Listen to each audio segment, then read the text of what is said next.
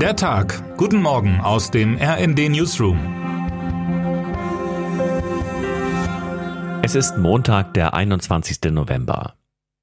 Twitter ist an diesem Wochenende nicht zusammengebrochen und man weiß nicht, ob das eine gute oder eine schlechte Nachricht ist. Denn dank Elon Musk kehren allerhand düstere Gestalten zurück auf die Plattform, während viele andere resigniert und mit einem Abschiedszwitschern das Weite suchen. In einem Akt der Barmherzigkeit hat Musk nun auch Donald Trump den roten Teppich ausgelegt, Nachdem sich in einer Umfrage eine Mehrheit für Trumps Rückkehr ausgesprochen hatte, entsperrte er dessen Account. Das Volk hat gesprochen. Wer das für Demokratie hält, glaubt wahrscheinlich auch, dass Thomas Gottschalk die Zukunft des Fernsehens ist.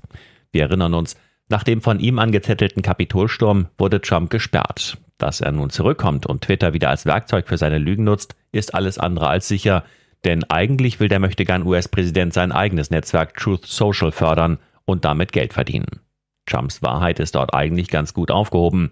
Unser US-Korrespondent Karl Dömens findet, dass Musk durchaus die Chance hat, ein besseres Twitter zu garantieren.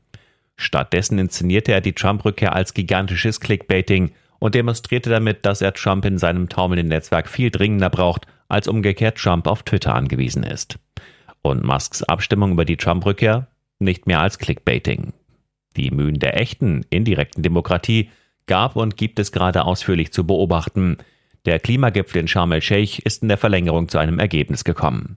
Ein Ergebnis allerdings, das der deutschen Außenministerin eine diplomatische Bewertung schwer gemacht hat. Gut findet Annalena Baerbock, dass es künftig Entschädigungen geben soll für Länder, die der Klimawandel besonders hart trifft. Allerdings ist erstens noch bei weitem nicht klar, wie das genau funktionieren soll, und zweitens haben die Staaten kein Aus für die Verfeuerung von Gas und Öl auf den Weg gebracht. Mehr als frustrierend nennt Baerbock das. Unser Reporter Steven Geier sieht auch das Positive, wenn alle Staaten der Welt es schaffen, zwei Wochen lang gemeinsam die Klimakrise anzugehen, zeugt das von Problembewusstsein. Die Debatte über das Bürgergeld geht diese Woche in eine entscheidende Phase. Im Vermittlungsausschuss müssen sich Regierung und Opposition einigen, wie die Nachfolgeregelung für Hartz IV aussehen wird. Die Positionen scheinen unvereinbar.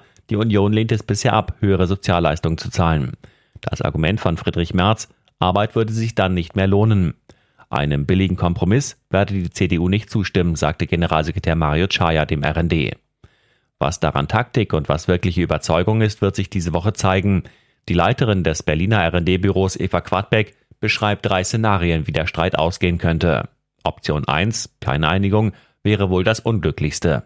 Langzeitarbeitslose würden dann keine Regelsatzerhöhung zum 1. Januar erhalten. Das wäre absurd, da dies eigentlich alle Seiten angesichts der Inflation für notwendig halten, schreibt Quadbeck. Wohl wahr. Termine des Tages. Innenministerin Nancy Faeser reist in die Türkei. Thema ist unter anderem die deutsch-türkische Zusammenarbeit in der Terrorismusbekämpfung. In London steht eine Mitbegründerin der Umweltschutzbewegung Extinction Rebellion vor Gericht. Sie soll 2019 ein Fenster des britischen Verkehrsministeriums eingeschlagen haben. Was heute wichtig wird. US-Präsident Joe Biden begnadigt zu Thanksgiving Truthähne im Weißen Haus. Millionen andere Tiere landen hingegen auf den Festtafeln des Landes. Und damit wünschen wir Ihnen einen guten Start in den Tag. Text Christian Palm, am Mikrofon Jana Klonikowski und Sönke Röhling. Mit rnd.de, der Webseite des Redaktionsnetzwerks Deutschland, halten wir Sie durchgehend auf dem neuesten Stand. Alle Artikel aus diesem Newsletter finden Sie immer auf rnd.de slash der Tag.